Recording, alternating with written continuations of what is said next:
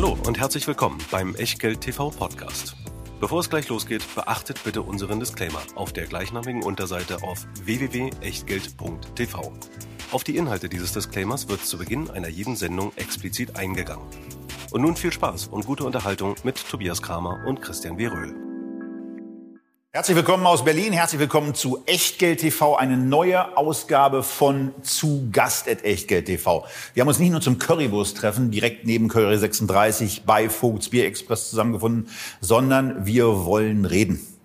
Reden unter anderem über Dividenden. Und ja, wer ist da naheliegender als Gast?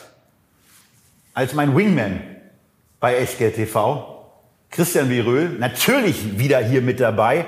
Aber zu Gast at Echtgeld TV ist natürlich auch das erweiterte Format. Und da darf Christian nicht fehlen auf der einen Seite, aber auf der anderen Seite brauchen wir natürlich einen Gast. Zum dritten Mal heute bei Echtgeld TV Florian Förster von Invesco. Herzlich willkommen. Moin, Tobias. Und wir sprechen eben unter anderem über Produkte, die Dividenden enthalten. Wir reden auch bei drei Produkten über niedrige Volatilitäten. Wir sprechen über die Problematiken von russischen Aktien, die in einem Sondervermögen enthalten waren, sind. Werden wir erklären. Und wie immer, wenn euch bestimmte Stellen besonders interessieren, habt ihr unten drunter die Möglichkeit, direkt, ohne Zeitversatz, dorthin zu springen über unsere Timestamps. Und ein Punkt, der in den Timestamps natürlich immer seine exklusive Herausgehobenheit hat, ist der Disclaimer. Ja, unser Hinweis, dass alles, was wir hier machen, eben keine Anlageberatung, keine Rechtsberatung, keine Steuerberatung, keine Aufforderung zum Kauf oder Verkauf von Wertpapieren ist, sondern wir tauschen uns aus heute über vier ETFs und was ihr aus diesen Infos macht oder eben nicht, das ist ganz allein euer Ding und damit auch euer Risiko. Weder unser Gast Florian Förster noch wir können irgendeine Haftung dafür übernehmen, genauso wenig wie eine Gewähr für Richtigkeit, Vollständigkeit und Aktualität der Unterlagen zu dieser Sendung, die ihr natürlich wieder in Form von ETF-Profilen und Grafiken in der Echtgeld TV Lounge findet. Florian, zum dritten Mal bei uns zu Gast, aber Patrick. trotzdem ähm, kurze Vorstellung. Wer bist du? Wer ist Invesco und was machst du dort?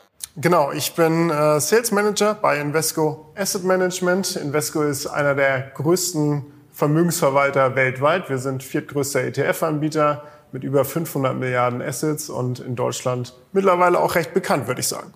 Und die Aktie von Invesco ist sogar börsennotiert und war auch schon mal Bestandteil einer Feedback-Sendung. Könnt ihr also dort nochmal abrufen, wenn ihr euch über das Business dahinter informieren wollt. Wir wollen aber über Produkte sprechen, über mein Lieblingsthema, nämlich Dividende. Und ich kriege ja ganz häufig die Frage, ja, wie ist denn jetzt so die Dividendenstrategie? Und da kriege ich sofort immer rote Punkte ins Gesicht, denn die genau, die Dividendenstrategie gibt es nicht. Es gibt ganz, ganz viele unterschiedliche Interpretationen von Dividendenstrategie. Eine sehr beliebte ist der Fokus auf fette Prozente, auf hohe Dividendenrenditen. Wenn man das exklusiv macht, geht das relativ schnell wie beim DAX plus Maximum Dividend äh, ins Minus.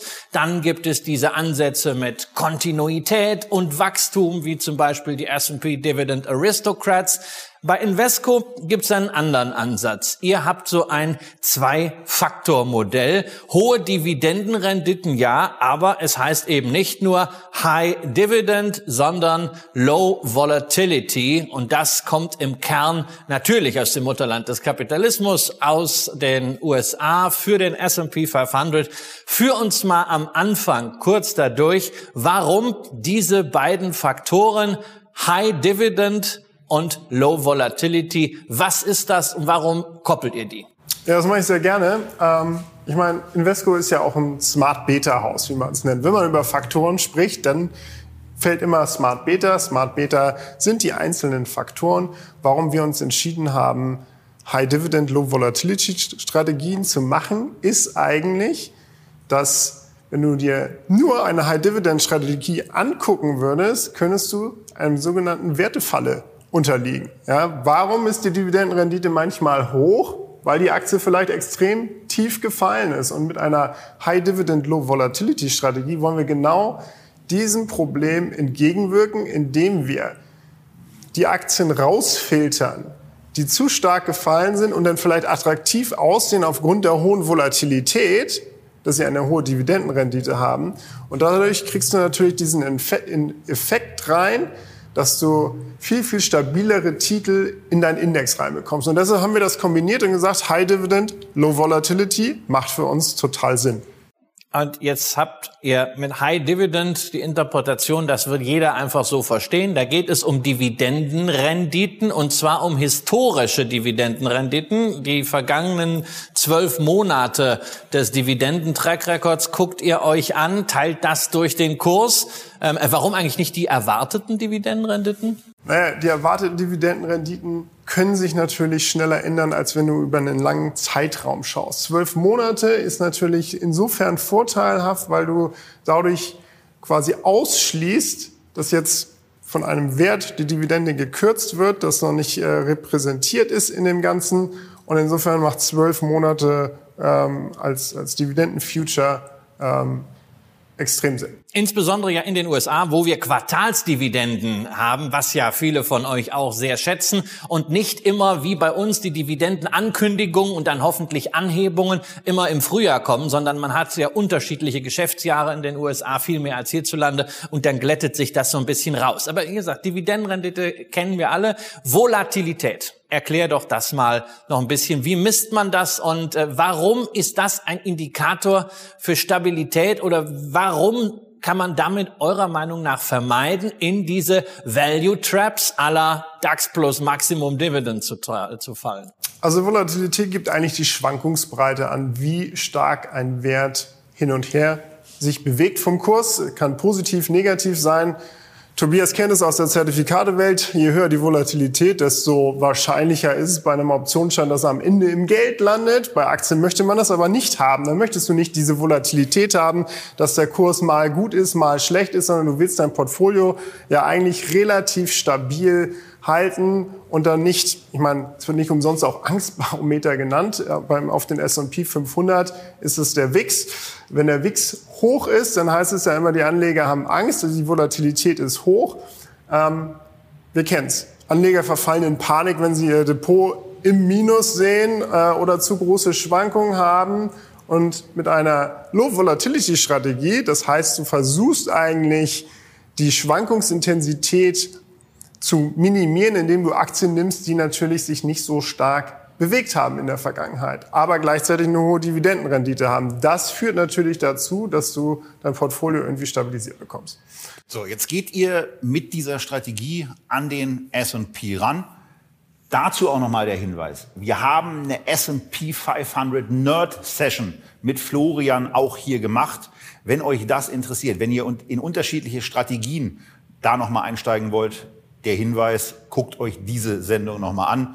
Die hat an Gültigkeit nichts verloren, nur an Aktualität, was die Kursdaten anbelangt. So, also hier geht's beim S&P 500 High Dividend Low Volatility ETF um die 500 Werte aus dem S&P und wie wird dann weitergegangen und was habe ich am Ende im Depot? Genau, wir reduzieren dieses große Universum auf die 75 Titel, die die höchste Dividendenrendite haben und dann werden daraus letztendlich die 50 Titel genommen, die die geringste Volatilität haben. Das heißt, am Ende bleiben 50 Titel übrig. Und zwischendrin ist noch mal eine Sektorüberwachung, um keinen Sektor so richtig übergewichtet zu haben. Genau, beim S&P 500, das ist anders als bei den anderen High-Diff-Low-Vol-Strategien, die wir heute noch besprechen, hast du ähm, das limitiert auf 10 Titel aus einem Sektor. So, und dann erfolgt das zweimal im Jahr bei dieser Strategie und ihr kappt dann auch nochmal die Gewichtung obendrauf. Das ist so ein bisschen die Geschichte zwischen dem, was wir ja ganz gerne haben, der Gleichgewichtung und der, der stark ähm, ja auch übergewichtenden Form der reinen Kapitalisierungsgewichtung. Ähm, warum macht ihr das? Es ist letztendlich, um äh, den Index auszubalancieren und nicht einzelnen Titel zu großen Spielraum zu geben, für die Index-Performance. Deshalb wird es gewichtet und deshalb beim Rebalancing immer resettet. Das ist eigentlich eine Strategie, die sehr, sehr gut funktioniert, weil du natürlich dadurch die Risiken, dass einzelne Performer natürlich die Index-Performance maßgeblich bestimmen, ausschließen kannst. Ja, und das ist natürlich auch hier ein sehr wichtiges äh, Thema, denn wir haben ja schon ein in gewisser Hinsicht konzentriertes Portfolio. Wir haben nur 50 Werte von 500 und auch wenn man die Gewichtungen mal addiert, die diese 50 Aktien im S&P 500 haben, kommt man ziemlich genau auf 10 Prozent. Aber ein konzentriertes Portfolio ist ja auch die Voraussetzung dafür, dass ich mich von der Benchmark absetzen kann. Wenn eine sehr aktive, passive Strategie. Eine, eine, eine sehr, ja zumindest eine sehr fokussierte äh, passive Strategie mit 10 Prozent ja. der, äh, der Grundgesamtheit. Ähm, damit kann man sich absetzen. Das mit dem Absetzen hat ja in Toto herausragend funktioniert. Den Index gibt's ja schon seit 1999. Der hat sich inklusive der reinvestierten Dividenden, also der klassische Net Total Return, wie ihr ihn auch aus unseren Porträts immer kennt, etwa versiebenfacht seitdem, äh, verfünffacht der S&P 500. Da hat man also nochmal so einen kleinen Booster dazu. Aber das ist ja nicht linear gelaufen, diese Outperformance. Die lief lange Zeit sehr, sehr herausragend. Die Lücke hat sich immer weiter geöffnet. Aber dann so seit 2017 muss man sagen, wäre man mit dem S&P 500 deutlich besser gefahren. Aber hm, der Grund dafür liegt auf der Hand. Genau, also du hast es so schön gesagt, über den ganz langen Zeitraum sieht die Strategie wirklich gut aus. Aber was haben wir seit 2017 für Märkte gesehen? Wir haben äh, Märkte gesehen mit sehr niedriger Volatilität, die stark gestiegen sind, wo einzelne Titel natürlich die Index-Performance extrem getrieben haben. Und dann ist natürlich klar, dass so ein äh, S&P 500 besser performt als so eine Low-Volatility-Strategie. Weil das war nicht die Marktphase, die für, für dieses Szenario gemacht worden ist. Anders die letzten Wochen. Die letzten Wochen siehst du ganz klar, dass die Low-Volatility-Strategie in Phasen, wo die Volatilität am Markt hoch ist, dich vor großen Abwärtsrisiken ein Stück weit schützen kann.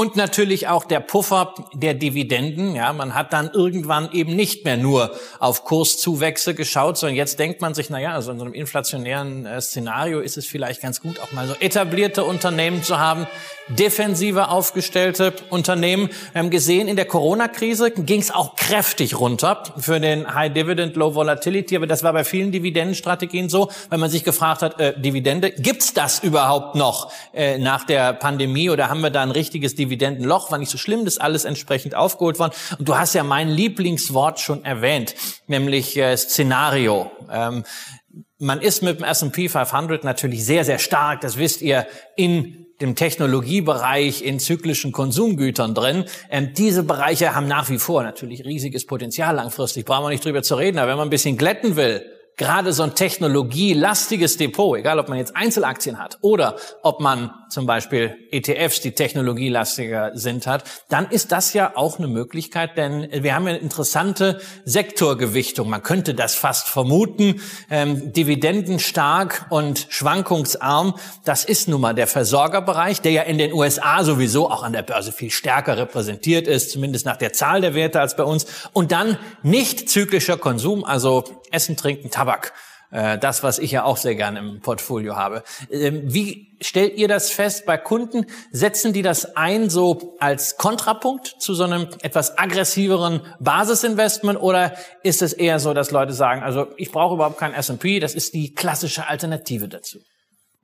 Das würde ich nicht sagen. Den S&P brauchst du trotzdem, weil der S&P hat quasi ja fast 30 Prozent IT drinne als Sektor und so eine High-Diff-Low-Volt-Strategie weil wer zahlt die Dividenden? Das sind, da kommen wir in Europa gleich nochmal dazu. Das sind natürlich die Versorger und Utilities mit fast 22 Prozent in diesem Index ist natürlich von der Gewichtung her was völlig anderes als die 2,5 Prozent Utilities, die du im klassischen S&P hast. Das heißt, du kriegst eine ganz andere Sektorgewichtung rein und theoretisch gesehen oder auch praktisch gesehen von genau den Industrien, die für Stabilität sprechen und gute Dividendenzahler sind. Aber das ersetzt natürlich nicht, wenn du in irgendeiner Weise die Tech-Companies abbilden willst, die im S&P mit drinne sind. Da bist du natürlich klar in dieser Strategie Tech untergewichtet. Was wir beim letzten, bei den letzten Malen immer mal wieder aufs Tableau gehoben haben, ist der Steuervorteil, den ihr oft mit gerade amerikanischen Produkten auch in euren ETFs verbrieft, und zwar dadurch, dass ihr die Swap-Konstruktion wählt. Nun ist dieser High Dividend, Low Volatility ein physisches Produkt. Wir haben das bei der S&P Nerd Sendung schon gehabt, aber weil wir jetzt hier eben auch gerade über dieses Produkt ja noch mal ein bisschen vertiefter und auch dann im Übergriff Europa und Emerging Markets reden werden, äh, warum das Ganze hier in der physischen Konstruktion? Das ist ganz einfach zu erklären. Wir machen letztendlich den Steuervorteil bei US-Aktienindizes da, wo es tiefe liquide Future-Märkte gibt und wir diesen Quellensteuervorteil weitergeben kann. Wenn auf den Index kein liquider Future gepreist wird, dann gibt es dieses 871M, was quasi der Higher Act oder auch der Steuervorteil ist, nicht. Und insofern können wir auf diesen Index den Performance-Vorteil, den wir beim klassischen S&P 500 weitergeben können, nicht weitergeben. Okay. Das soll es mal zu den USA gewesen sein. Und jetzt gehen wir in unsere Heimatregion. Herzlich willkommen in Europa. Denn auf den Eurostocks und für den Eurostocks gibt es die High Dividend Low Volatility Strategie auch. Und nun haben wir eben schon darüber gesprochen, ähm, dass die, dass die US-Strategie einen bestimmten Aufbau hat mit den 500 Werten und dann sind es 75 und dann werden die 50 genommen. Dann wird noch ein Gewichtungsfaktor reingenommen. Jetzt könnte man ja unterstellen, ach, dann gibt's diesen, diesen Stocks und da sind ja auch ein paar hundert Unternehmen drin. Jetzt könnte man das ja ähnlich ähm, oder auch äh, äquivalent bauen und stellt dann fest, könnte man, macht ihr aber Fast. nicht so. Wie macht ihr es beim Eurostox und warum macht ihr es anders als beim S&P?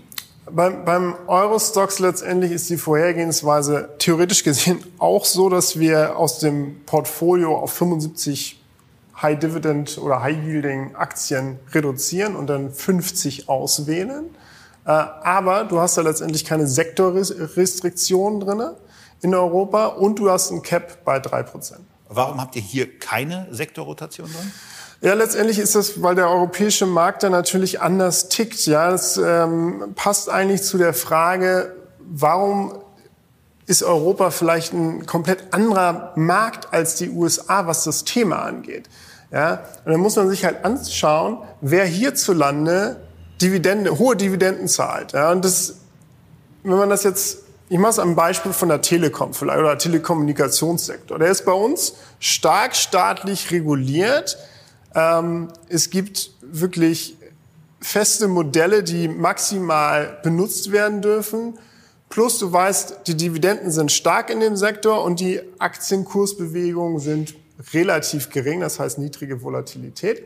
Äh, verglichen damit, T-Mobile USA macht mehr Gewinn als die Telekom in Deutschland hierzulande. Es liegt daran, dass es da viel weniger Wettbewerb gibt in den USA. Plus äh, die USA, da zahlen eigentlich nur Unternehmen Großdividende. Christian wird es wissen, die zu viel Cash im Überfluss haben, weil ansonsten ist es für den US-Anleger nicht interessant, steuerlich Dividenden zu kassieren, sondern da wird eher über ein Aktienrückkaufprogramm der Kurs nach oben getrieben, weil Aktiengewinne äh, viel, viel interessanter für die Amerikaner sind als eine Ausschüttung, wie es hierzulande halt üblich ist. Auf der anderen Seite habe ich natürlich, natürlich, Entschuldigung Christian, ähm, eine, eine gewisse Gewichtungsproblematik, beispielsweise in einem Sektor, wo wir in der Finanzkrise beispielsweise auch schon mal erlebt haben, dass es dem ganz schön die Beine wegziehen kann. Und äh, die Bankaktien waren damals auch Hochdividendenwerte. Also man ist da natürlich gelegentlich in Sektoren drin, die, wenn es scheiße läuft, dann läuft scheiße.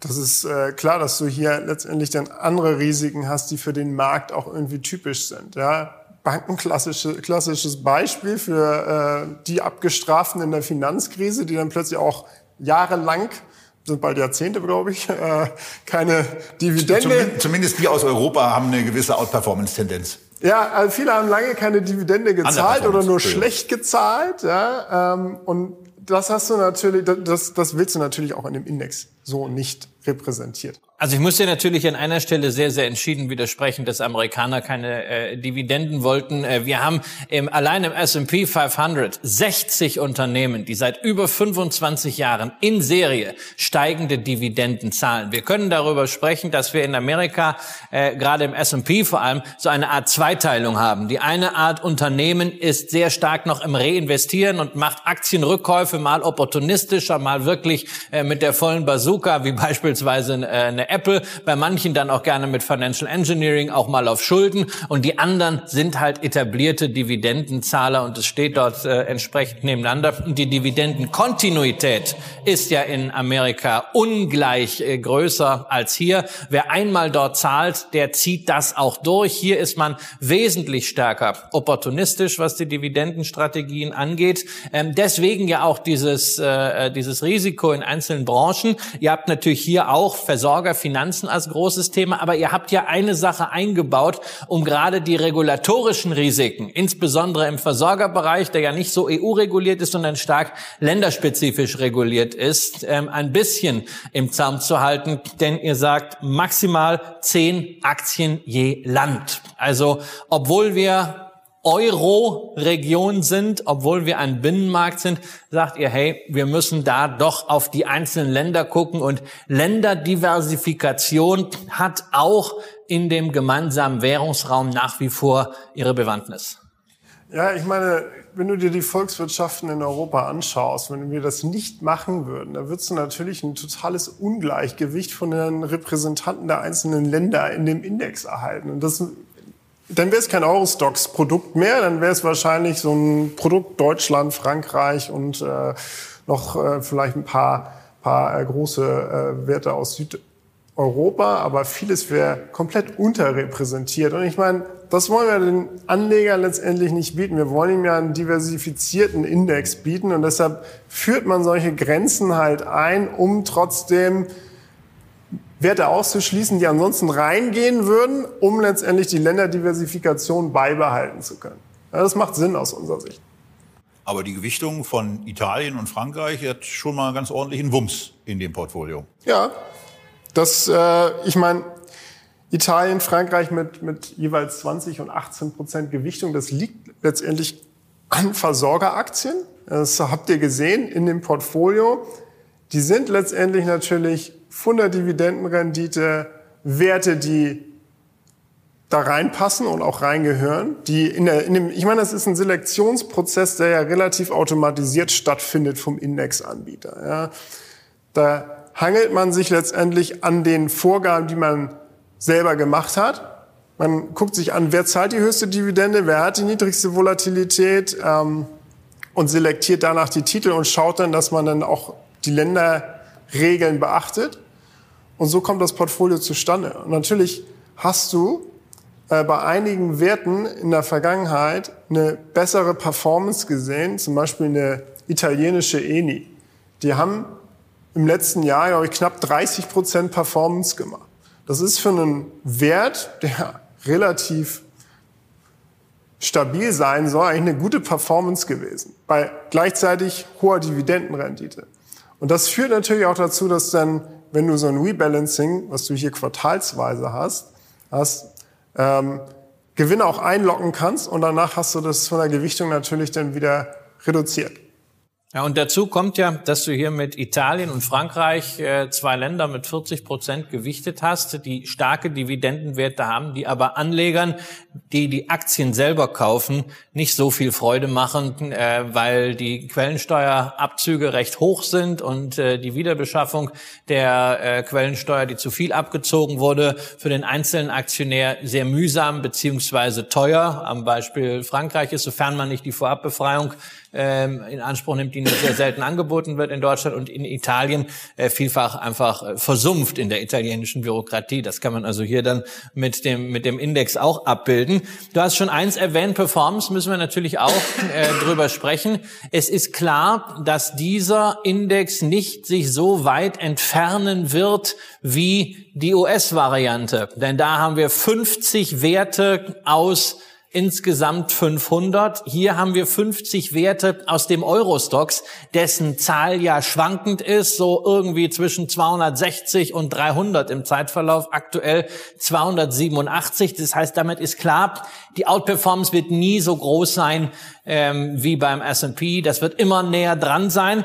Outperformance haben wir gesehen Aber auch hier wieder eigentlich äh, eher am Anfang äh, des Zeitraums 2004 bis 2008 ist das super gelaufen. Dann lief es mit, was ja auch durchaus erfreulich war für eine Europa-Allokation. Dann auch da interessanterweise, aber so ab 2018, 19 erstmal deutlich schlechtere Wertentwicklung. Und das ja, obwohl der Eurostox ja jetzt gar nicht unter diesem Technologieklumpen äh, leiden könnte und beziehungsweise davon geprägt wäre. Wie äh, schätzt ihr das ein? Woher kommt diese Underperformance? Ich meine, wenn du dir anschaust 2017, 2018, äh, was vielfach mit Dividenden passiert ist innerhalb der Eurozone. Es war jetzt nicht eine Phase, wo wahnsinnig erhöht worden ist, sondern du hast natürlich ähm, stabiles Szenario, aber du hast gleichzeitig eine Underperformance von Europa gegen die USA, die signifikant war. Ja, diese Underperformance von Europa zieht sich natürlich nicht nur über 2018, 2019, sondern auch noch 2020 hinweg, äh, dass 2020 Europa immer noch klar hinter den USA lag, liegt eigentlich darin, dass, dass der Markt not in favor war, sag ich jetzt mal. Ja? Also der Markt war für die Investoren nicht interessant genug, der Euroraum, dass da wahnsinnig viel investiert worden war. Anders ist natürlich die Aktienkultur in den USA. Äh, und gleichzeitig hast du immer noch das Problem, dass du in der Eurozone viele, viele Baustellen hast. Ja? Also gerade in den Werten, die Tobias vorhin genannt hat, bei den Banken, da lief es nach wie vor nicht super nach der Finanzkrise, während sich alle erholt haben, wobei die Franzosen sich ein bisschen abgesetzt haben von den, von den deutschen Banken, muss man ehrlicherweise sagen. Die haben wesentlich besser performt. Aber letztendlich kommst du natürlich performancemäßig mit so einem eingeschränkten Indexuniversum nicht so weit weg wie du es jetzt bei der, beim S&P-Variante machen würdest. Gleichzeitig musst du aber sagen, wenn du jemand bist, der Dividenden mag, dann hast du natürlich höhere Ausschüttung mit so einem Produkt. Da liegst du bei aktuell 4,4 Prozent versus S&P High Diff Low Vol von 3,3 Prozent Ausschüttungsrendite. Und das ist natürlich etwas, was für viele Anleger auch irgendwie interessant ist, wenn du Ausschüttung haben möchtest, weil du regelmäßigen Cashflow generieren willst mit einem mit einem Titel, der vielleicht wenig volatil und stabil ist, dann bist du beim Eurostox vielleicht besser aufgehoben bei, als bei der S&P-Variante. Eine ganz kurze Abschlussfrage zum Eurostox High Dividend Low Volatility. Das Konzept scheint, wenn man sich die Assets under Management anschaut, da auch nicht so richtig anzukommen. Nun ist das Produkt im Grunde genommen auch zu einem Zeitpunkt hier an den Markt gekommen, wo die Underperformance-Phase quasi gestartet hat. Ist natürlich auch nicht der Rückenwind, den man dann haben will. Aber 15 Millionen Assets under Management nach über fünf Jahren äh, sind trotzdem auch für eure Verhältnisse, würde ich vermuten, eher enttäuschend. Woran liegt das aus deiner Sicht? Also, dass so ein Produkt vielleicht klein aussieht, obwohl es lange am Markt ist, heißt nichts von dem Erfolg, sondern letztendlich spielt die Rolle, wann ist der richtige Zeitpunkt für die Investoren gekommen, in so ein Produkt zu investieren oder auch wieder rauszugehen. Und das ist natürlich in der jetzigen Phase, wo wir sind, sehen wir, dass die Produkte High Diflovol viel, viel mehr Zuflüsse generieren als beispielsweise das gesamte letzte Jahr. Weil jetzt ist die Volatilität hoch, jetzt wollen die Anleger die Absicherung, sie gehen taktisch rein, gehen dann aber auch wieder raus. Und das heißt, so die Assets under Management in so einem Produkt schwankt natürlich stärker als bei so einer klassischen Buy-and-Hold-Produkt wie S&P 500. Apropos rausgehen. Das ist ja auch ein Thema, was sich gerade viele Anleger stellen mit Blick auf Emerging Markets. Wir haben selbst vor drei Wochen in einer Sendung hier das schwerpunktmäßig behandelt und einfach eine ganze Reihe von Fragen zu Emerging Markets, geopolitischen Risiken und der Zukunft der Investierbarkeit solcher Märkte gestellt. Ähm, deswegen freue ich mich ja, dass wir jetzt mal einen Vertreter der ETF-Industrie hier haben, mit dem wir genau das mal erörtern können. Denn High Dividend, Low Volatility gibt es auch von FTSE auf die Emerging Markets. Darauf habt ihr auch seit langer Zeit einen ETF.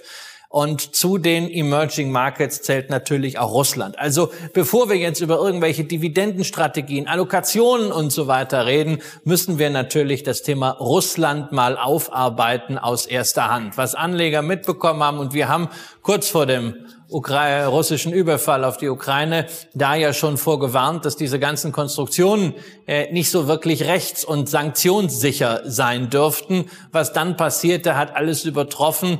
Ähm, der Handel wurde eingestellt. Russische Aktien wurden von Indexanbietern auf Null geschrieben. Und das trifft natürlich dann auch ein solches Produkt. Irgendwann im letzten Jahr habe ich mal reingeschaut, da waren 12 Prozent russische Aktien drin. Ähm, laut Factsheet von FTSE waren es Ende Februar, also kurz nach der Invasion, immer noch 6,8. Und ja, jetzt haben wir gelesen, ähm, FTSE hat wie MSCI die russischen Aktien aus den Indizes verbannt, für nicht mehr investierbar erklärt. Ähm, aber sie waren ja drin im Sondervermögen. Was heißt das jetzt konkret für Anleger? Wie habt ihr diese Entscheidung von FTSE da umgesetzt, wenn ihr, weil ihr ja auch gar nicht handeln konntet, die Börsen waren ja zu. Und lass uns doch da an der Stelle mal einen kleinen Blick werfen in die Küche des ETF-Anbieters. Ja, ich meine, das ist natürlich so eine ganz besondere Situation, die wir in dem Produkt hatten. Ähm, das ging alles wahnsinnig schnell, die Ereignisse. Und letztendlich haben wir natürlich mit unserem äh, Handelsteam gemerkt, es wird A, dann phasenweise schwierig, die zu handeln. Dann wurde der Handel eingestellt. Also vorher war schon der Spread äh, wesentlich, die, die Geldbriefspanne wesentlich breiter in dem Produkt. Äh, dann wurde der Handel komplett eingestellt. Und dann haben wir natürlich das Problem, wie preist du so ein Produkt, wenn ein Teil davon nicht gehandelt wird. Ja? Und dann ging es ja eigentlich innerhalb von Tagen, dass dann äh, Fuzzi gesagt hat, pass auf, wir äh, nehmen die raus. Wir selber haben die, die äh, russischen... Was heißt rausnehmen? Aus dem Index. Also die wurden einfach gestrichen und alle anderen Positionen aliquot erhöht im Index, kalkulatorisch, im Excel-Sheet sozusagen. Das ist das, was FTSE wohl machen wird oder jetzt gemacht hat. Ähm, zu dem Zeitpunkt, wo, wo sie es angekündigt haben, da wurde, wurden erstmal die russischen Werte mit Null bewertet. Und im Nachgang hat Fuzzi dann gesagt, sie nehmen die russischen Aktien raus. Äh, bei uns ist es letztendlich. Okay, machen wir den Punkt noch. Bei uns ist es letztendlich so, dass wir ja ein physisches Produkt haben, was russische Aktien hält. Ja. Und wir diese russischen Aktien ja auch gar nicht mehr handeln konnten. Ja. Das heißt, im, im Vermögen des ETFs sind nach wie vor diese russischen Werte enthalten, die wir aber mit Null aktuell bewerten. Sollte jetzt die Börse irgendwann wieder öffnen und die Werte A handelbar werden und auch einen Preis haben, der über Null liegt, führt das natürlich in dem Moment zu einer Differenz zwischen dem NAV, also dem Nettoinventarwert von dem ETF, und dem Index. Aber du hast eben das Thema FTSE angesprochen und da ergibt sich natürlich die Frage, die Aktien werden nicht mehr gehandelt, werden quasi mit Null äh, bewertet bewertet. Dann erfolgt eine Nullgewichtung dieses Marktes. Ähm, und du hast ja gerade erklärt, wie ihr das vorhabt zu machen.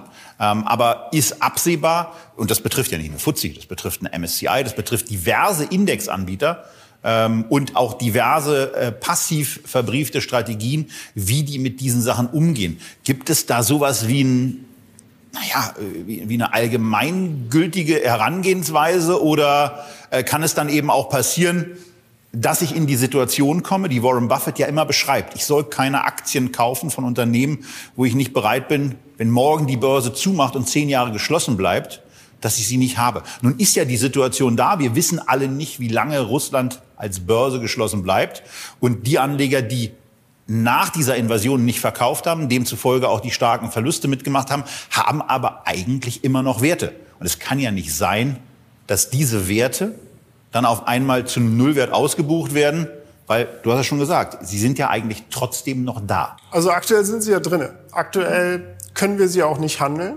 Und in dem Moment, wo sie gehandelt werden, wird der Preis in dem ETF halt um das springen, zu dem wir die Aktien, wenn Fuzzi halt auch dabei bleibt, ich glaube ja persönlich, die dass Russland sich so weit disqualifiziert hat, dass da auf lange Sicht gar keine russischen Aktien im Index vorkommen werden. Das heißt, es wird auch so bleiben. Ähm, in dem Moment macht natürlich der, der äh, ETF einen Sprung, wo wir die Aktien verkaufen. Und so nach dem Motto, hoppla, da sind sie wieder. Aber wie? Hoppla, da sind wie, sie wieder. Wie macht ihr das denn? Also das ist ja die Frage. Du hast ja letztendlich, du ihr hast habt ja Aktien, letztendlich die haben die momentan sind die können die nicht wertgestellt Genau, werden, deshalb weil ihr könnt sie nicht verkaufen, ihr habt auf null abgeschrieben. So, und jetzt gehen wir davon aus, irgendwann öffnet die russische Börse wieder. Dann ist immer noch die Frage, ob ihr dort handeln dürft oder könnt oder ob da immer noch, noch äh, ähm, Sanktionen sind. Das heißt, wir oder ob dann vielleicht irgendwann London doch wieder irgendwas quotiert. Ähm, wann und wie findet dann diese Wertaufholung statt? Ist das überhaupt schon absehbar? Ähm, oder ist das dann wirklich etwas, wo ihr sagt, also wir müssen das beobachten und irgendwann, es kann ja auch nicht sein, plötzlich Sanktionen fallen und alle äh, Fondsanbieter, die noch russische Aktien auf dem Buch haben, wollen innerhalb von drei Tagen alles schnell loswerden, damit sie ihre Bilanzen bereinigt haben, weil dann stehen auf der anderen Seite die Oligarchen, halten die Hände auf und kriegen äh, ihre, in Anführungszeichen, Unternehmen zu einem Bruchteil des inneren Wertes. Was ja jetzt schon so ist. Ja. Genau, ich meine, das ist ja die spannende Frage. Ich meine, wir gucken uns ja auf, auf Tagesbasis an, die, die Entwicklung, wie letztendlich so Werte vielleicht auch wieder gehandelt werden können, wann sie gehandelt werden, etc. Und dann müssen wir situativ dann entscheiden, zusammen mit dem Indexanbieter äh, sind wir natürlich im permanenten Austausch, wie der zu verfahren ist. Unser Handelsdesk äh, kann natürlich auch ähm, russische Aktien an anderen Börsen handeln, sollten sie dann wieder handelbar werden. Und äh, genau, wenn sie handelbar sind, muss man dann halt diskutieren, wie es zu verfahren ist. Aber solange sie von FTSE aus dem Index rausgenommen werden, und wir wollen ja letztendlich den Index abbilden, ist unsere Prämisse natürlich, den Index abzubilden.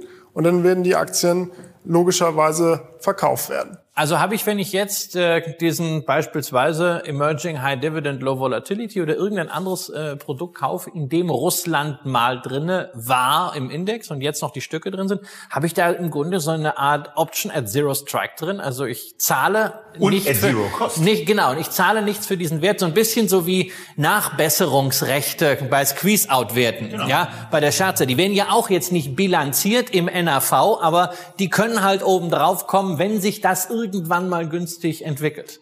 Gut, Christian, du musst dir überlegen, was vorher mit den russischen Aktien und dem Rubel passiert ist. Die am Ende war die Gewichtung russischer Aktien irgendwo im Null-Komma-Bereich im FTSE Emerging Markets. Und insofern dürfte der Effekt, wenn die, der Markt wieder öffnet und wir die Aktien verkaufen können, auf den Preis des ETFs sehr, sehr gering sein. Na, wenn ihr das, äh, wenn ihr das schnell macht, aber die Unternehmen sind ja da, wenn ich über fünf oder zehn Jahre sehe, ähm, und ich bin eben keiner dann, der schon drin war und der eine Wertaufholung hat, damit vielleicht einen kleinen Teil der Verluste wieder wettmachen kann, sondern wenn ich jetzt einsteige, partizipiere ich ja, weil es alles ein Topf ist, ebenfalls an dieser Wertaufholung, oder? Das äh, ist durchaus möglich, ja.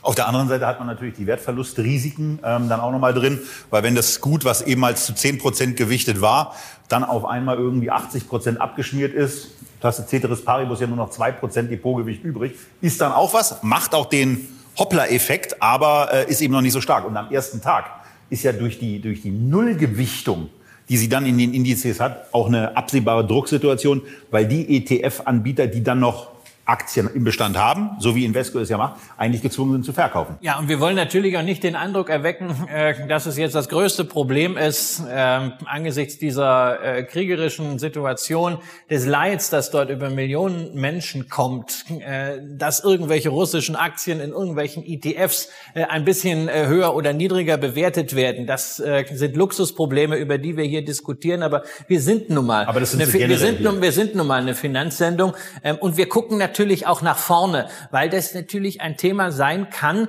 generell mit Emerging Markets, Einschränkungen der Handelbarkeit, die plötzlich so kommen. Man äh, ist ja auch immer bei China ein bisschen dran. Ähm, sind die ADRs, sind die Wie-Strukturen wirklich alle rechtssicher? Insofern ist es natürlich wichtig, dass wir dieses Thema auf der Agenda halten. Und ich finde es gut, dass wir zumindest darüber mal einen Aufriss gemacht haben und mal die Situation und die Perspektiven dargestellt haben. Aber für denjenigen, der heute sagt, Mensch, also Emerging Markets trotz aller politischen Risiken, trotz aller geostrategischen Probleme, ist etwas, wo ich investiert sein möchte. Der kann natürlich hier diesen Dividendenfonds nehmen. Ich weiß nicht, ob man jetzt unbedingt immer mit der wunderbaren Outperformance der Vergangenheit prahlen muss, aber es ist ja interessant, wie die Zusammensetzung ist. Ähm, gerade jetzt, nachdem es neu aufgestellt wurde, 56 Prozent ähm, China. Und das Interessante ist ja, wir haben das Russland, Risiko, diese Abschreibung. Wir haben den fetten Klumpen in China und trotzdem in den letzten Monaten hat der Fonds besser abgeschnitten als der Emerging Markets Index beispielsweise von MSCI. Siehst du das als eine Bestätigung dafür, dass dieser Mechanismus ähm, vielleicht auch in die Zukunft Low Volatility bei Emerging Markets funktionieren sollte? Bei Emerging Markets hast du ja letztendlich eine größere Anzahl an Titeln, die du aus denen du selektieren kannst. Auch entsprechend ist in der Logik. 1876, ähm, um mal genau zu sein. Genau, du, du selektierst letztendlich äh, von erstmal 150 mit der höchsten Dividendenrendite dann runter auf 75 Werte, also bist du da größer als bei den anderen Strategien. Ähm, und wir sehen schon, dass das natürlich über den langen Zeitraum immer interessanter wird, auch mit High-Diff-Low-Vol-Strategien in den Emerging Markets zu argumentieren. Das Produkt ist ja letztendlich einer unserer Anlegerlieblinge. Äh, mit über 7% Ausschüttung hast du natürlich ein Emerging Markets Produkt, was du beimischen kannst, vielleicht in deiner 70-30 Portfolio, wenn du äh, MSCI World und Emerging Markets machen willst, wenn du es konzentrierter haben willst und Ausschüttung haben willst. Und ich glaube, dieses Produkt äh, trifft schon so den Nerv von den Anlegern, was wir zumindest reflektiert kriegen. Sondern haben wir es hier mit einer, mit einer Strategie zu tun, die Ansonsten aber auch wieder ein bisschen anders. Also Christian hat eben schon gesagt, eine sehr, sehr große Anzahl von Unternehmen, aus denen ausgewählt werden kann. Hier ist offensichtlich kein Ländercapping drin. 56 Prozent China spricht eine deutliche Sprache, 10,4 Prozent in Taiwan. Ähm, je nachdem, welche politische Brille man aufhat, ist es ja quasi auch China, also zumindest nach der chinesischen KP. Ähm, und eine andere Beobachtung kann man eben äh, auch machen, nämlich hier gibt es ein jährliches Rebalancing. Also ihr habt Einmal jährlich, einmal quartalsweise, einmal halbjährlich. Warum auch? Also das wirkt halt so ein bisschen durcheinander. Warum? Und noch eine Motzfrage zum Abschluss. Warum ist dieser ETF mit einer starken Headline gesprochen 60 Prozent teurer als die anderen? Also 0,3 Prozent kosten die beiden anderen, 0,49 Prozent kostet dieser hier. Woran liegt das? Also Danke für die Frage. Ich meine, du hast drei verschiedene Indexanbieter, die jeweils eine, eine Indexstrategie auflegen und jeweils auch eine andere Sichtweise auf die Welt besitzen. Da sind einfach riesige Unterschiede da, was diese, wie die Unternehmen halt auch letztendlich die Welt einteilen, wie sie sie sehen wollen. Und entsprechend ist es von, der, von dem Rebalancing bei Emerging Markets, die natürlich auch höhere Volatilität haben als jetzt klassische Industriestaaten, ähm, schon auch sinnvoll gewesen, nicht so kleinteilig zu rebalancen, sondern einmal im Jahr, um dann halt auch die Performances mitzunehmen. Äh, und gleichzeitig, warum ist es teurer? Weil natürlich Emerging Markets auch irgendwie aufwendiger ist ähm, darzustellen, zu selektieren. Äh, plus die Spreads sind breiter von den Unternehmen da hast du mehr Aufwand. Deshalb kosten Emerging Markets Produkte in der Regel etwas mehr als Produkte äh, kleiner oder Produkte auf, auf klassische Indizes. Ja. Ähm, und ich glaube, dieses Produkt ist vom Pricing her fair für das, was du bekommst. Und wir sehen jetzt nicht, wenn wir uns das anschauen, was die, die Mitbewerber machen, wir sehen jetzt nicht, dass wir in irgendeiner Weise einen kompletten Ausreißer haben, sondern es sind ja auch Produkte, die schon lange am Markt agieren. Und wie wir es schon immer gesehen haben, Fees können reduziert werden. Ja, das war der Trend der letzten zweieinhalb, drei Jahre, war, dass von jedem Produkt in irgendeiner Weise zu irgendeinem Zeitpunkt mal eine Fee reduziert worden ist. Das heißt, sowas ist ja nie in Stein gemeißelt. Ja, wir gucken, wenn du heute sagst 49 Basispunkte, dann äh, gucken wir vielleicht in zwei, drei Jahren drauf und sagen, guck mal, jetzt äh, kostet das nur die Hälfte. Ja, aber die, die ETF-Industrie entwickelt sich ja stetig weiter und die, die Kosten für Produkte sind ja eigentlich stark am Fallen seit Jahren. Jetzt hast du noch was eben erwähnt, da muss ich noch mal einhaken.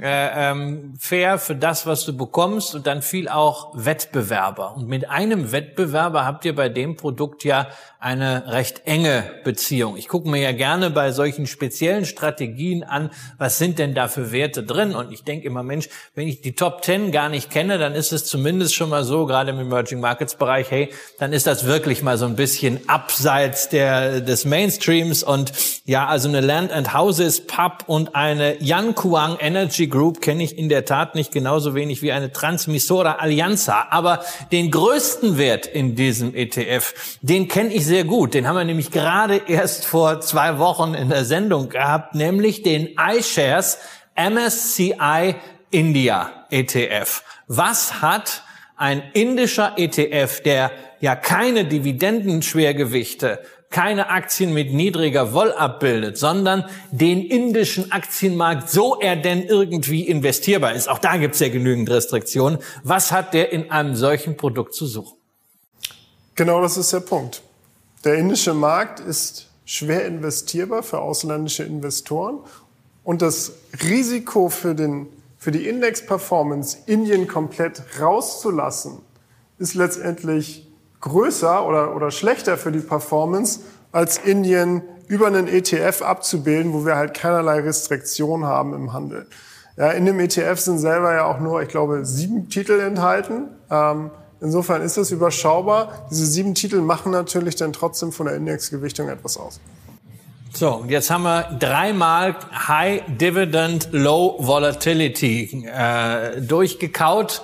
Ähm, ein globales Produkt gibt's übrigens nicht, aber das kann man sich damit ja zumindest selber basteln. Wir haben USA, wir haben Europa, wir haben Emerging Markets, wir haben über Russland gesprochen. Eigentlich wären wir jetzt damit durch, aber wir sind vorab mal euer Produktreservoir durchgegangen und da fällt dann doch tatsächlich ein Produkt noch auf mit einer Dividendenrendite implizit momentan von sieben Prozent. Und wenn man in die Historie schaut, war die sogar mal zweistellig. Also High Dividend haben wir hier. Äh, Low Volatility nicht unbedingt, zumindest nicht, was die Kurse angeht. Und es ist etwas, was deutschen Anlegern nicht unbedingt vertraut ist. Man kennt zwar die Abkürzung, es geht um MLP, aber es hat nichts mit äh, der gleichnamigen Aktie zu tun, Mascholek, Lautenschläger und Partner, dem Finanzvertrieb, sondern es geht um eine ganz spezielle Investmentform in den USA, auf die ihr einen Index verbrieft habt, im Infrastrukturbereich, ähm, was eine unglaublich spannende Alternative für Investments im Energiesektor sein kann. Ähm, aber wir starten mal ganz basic. MLP, wie gesagt, nicht Mascholek, Lautenschläger und Partner. Wofür steht das und wo ist der Charme, dass wir, wir wirklich Dividendenrenditen bei diesen Unternehmen haben von 7,5, 6,4, 8,8, 8,7 Prozent? Genau. Einkommensinvestoren wie du, für die sind solche Produkte natürlich ein Segen. MLP steht für Master Limited Partnership. Das ist vergleichbar mit so einer deutschen Kommanditgesellschaft auf Aktien. Das heißt, äh, es gibt, äh, auf Englisch nennt sich das General, ähm, äh, General Partner. Dann hat man zwei Kommanditisten. Die Kommanditisten halten letztendlich an der Unternehmung entsprechende Anteile und so ist das Ganze ein Modell.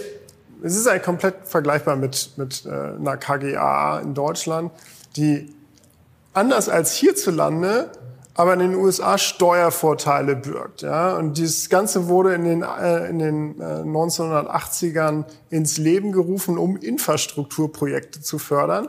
Diese Werte sind börsennotiert und können gehandelt werden und stellen in der Regel sowas dar wie äh, Pipelines, ähm, wie, wie, äh, wie Schiffe, ähm, wie, wie Lagermöglichkeiten für Öl, Gas oder äh, Kohle, aber auch was natürlich stark zunimmt, äh, Carbon Emissions, äh, die man quasi durchleiten kann, etc. Und der Charme daran ist, dass diese Unternehmen, wenn du jetzt eine Pipeline betreibst und da wird jetzt Gas durchgeleitet, die erhalten letztendlich eine Maut, kann man es quasi bezeichnen, also eine Gebühr dafür, dass das Gas durchgeleitet wird. Und dieser Cashflow wird dann quasi direkt in diese, innerhalb dieser Gesellschaft weitergegeben.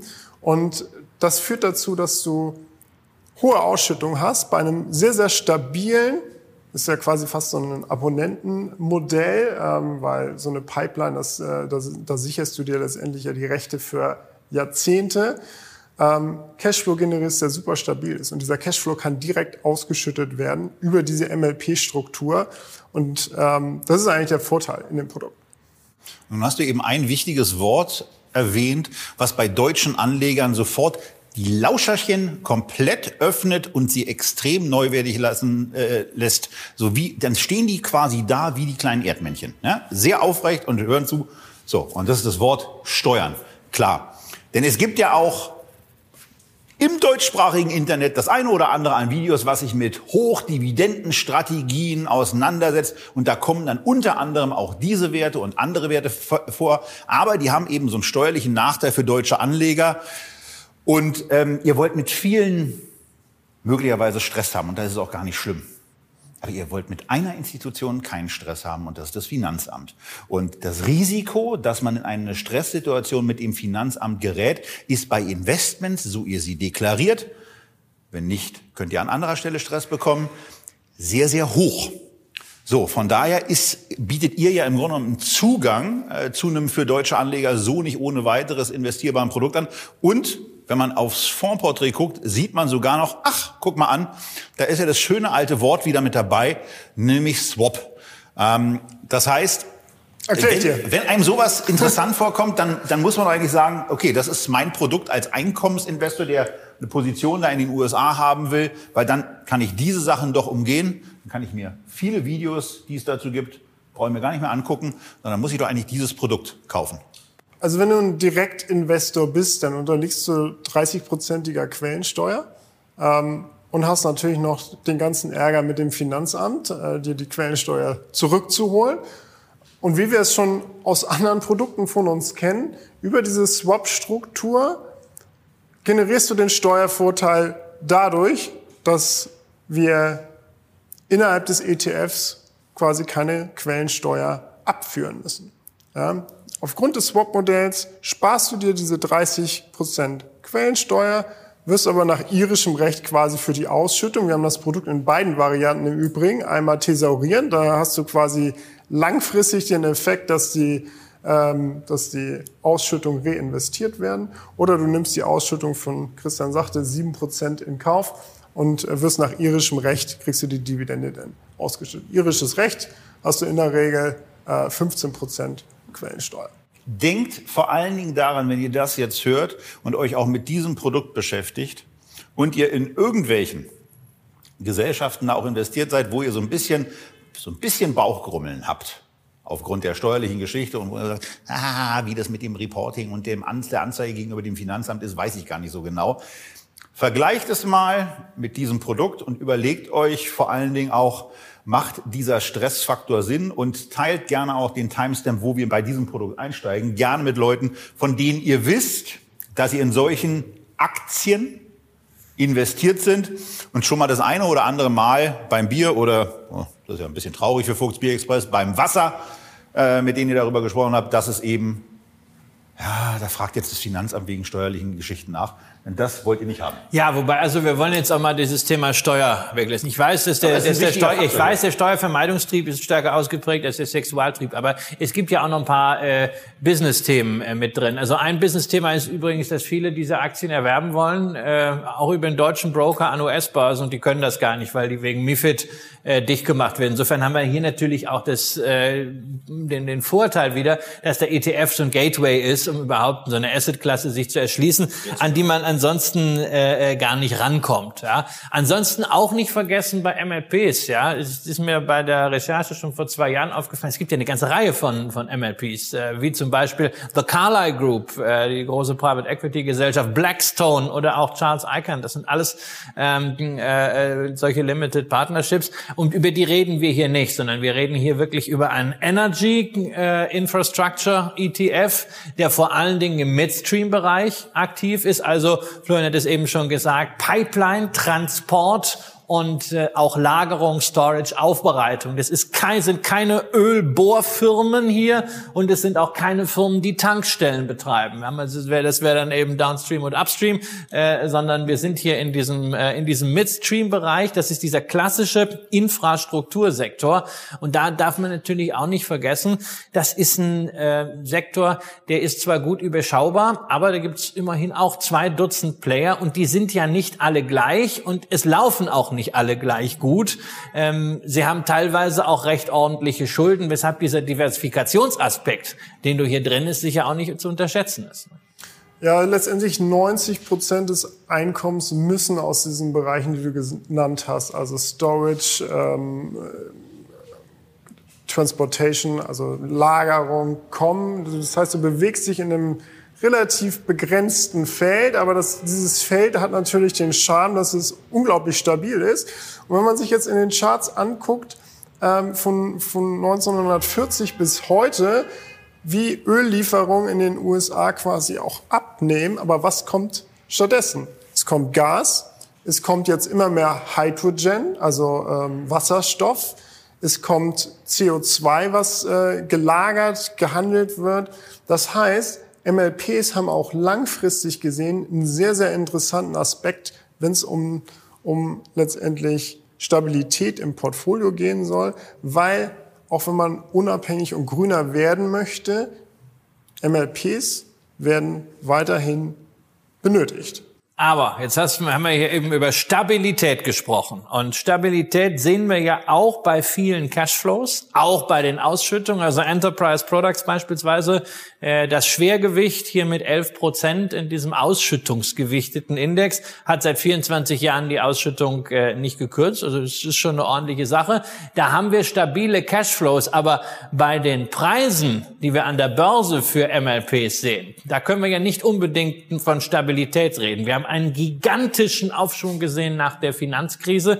Es hat sich äh, besser entwickelt als Technologie, aber dann zwei extreme Einbrüche von deutlich mehr als 50 Prozent. Den ersten irgendwie 2016, den zweiten dann in der Corona-Krise. Der wurde inzwischen aufgeholt, aber ähm, seit fünf Jahren läuft es auch ein bisschen schlechter als die ohnehin nicht ganz so prallen Aktien der Ölwerte. Ähm, wo ist da das Problem bei der Wahrnehmung von Investoren? Warum diese Nervosität? Warum spiegeln sich die stabilen Cashflows deiner Meinung nach nicht in einer stabilen äh, Aktienkursentwicklung wieder? Und äh, warum ist der Total Return am Ende für die letzten fünf Jahre doch schlechter als zum Beispiel beim MSCI Energy Index, den wir ja auch erst vor zwei Wochen besprochen haben?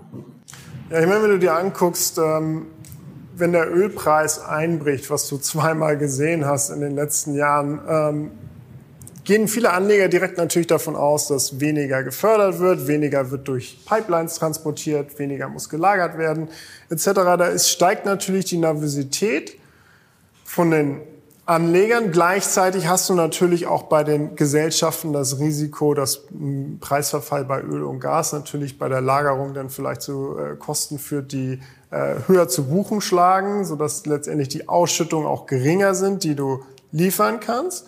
Und insofern hast du natürlich eine Abhängigkeit schon von den Energiepreisen gesehen in den letzten Jahren. Nichtsdestotrotz befinden wir uns ja jetzt wieder in der Lage, dass wir sehr hohe Energiepreise haben und sehen. Aber gleichzeitig sehen wir auch den Wandel hin zu, zu Hydrogen, also Wasserstoff und, äh, und, und CO2, ähm, Lagerung und Transport und dass sich diese Branche weiterentwickelt. Das heißt, die Volatilität, die du zwar siehst, mit weiterhin hohen Ausschüttungen verbunden, die du bekommen hast, sind trotzdem, glaube ich, attraktiv genug, wenn du eine Einkommensquelle haben willst, wo du stabil über, und der Zeitraum war lange, wo du über sieben Prozent äh, ausgeschüttet gekriegt hast. Du hast gesagt, zwischendurch war es sogar mal fast bei 20 Prozent. Ähm, ist, glaube ich, etwas, womit ein Anleger, der langfristig orientiert ist, gut umgehen kann, weil der Zeitpunkt, wenn er dann aussteigt, den kann er ja selber wählen. Der muss ja nicht, wenn er, wenn du einen kurzen Zeithorizont hast, dann würde so ein Produkt vielleicht für den einen oder anderen nicht funktionieren. Aber als Einkommensinvestor, so wie du es bist, da hast du ja einen Zeitraum von 20, 25, 30 Jahren und da hast du natürlich viele Möglichkeiten, A, einen guten Cost-Average-Effekt, also Einstandskurs zu generieren, wenn du immer mal wieder kaufst und gleichzeitig gesehen deinen Ausstieg dann auch zu timen für dich. So, und jetzt hatten wir in den letzten knapp 60 Minuten für euch einen Steuersparzugang zu amerikanischen Hochdividendenwerten. Wir hatten einen Russland-Schwerpunkt aus aktuellem Anlass.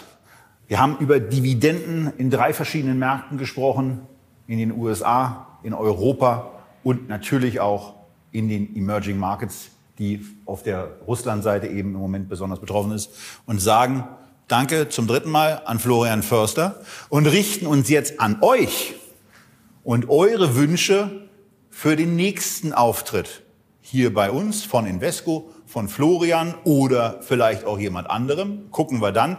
Wir werden euch unter diesem Video den ein oder anderen Themenvorschlag machen. Also guckt da bitte gerne in die Kommentare rein und gebt einfach durch die Daumen nach oben zu erkennen, welches der zwei, drei, vier Themen euch da besonders interessiert. Kommentiert auch gerne, welche Alternativthemen aus eurer Sicht interessant sind. Wir können ja dann an den Daumen meistens ganz gut ablesen, was da passiert.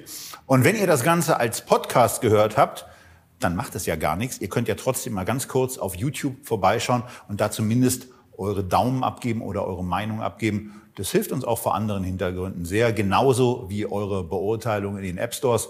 Und ansonsten freuen wir uns, wenn wir euch beim nächsten Mal bei Echtgeld TV wieder begrüßen können. Hoffentlich gesund. Und wenn ihr es im Moment nicht seid, dann werdet es wieder. Tschüss aus Berlin.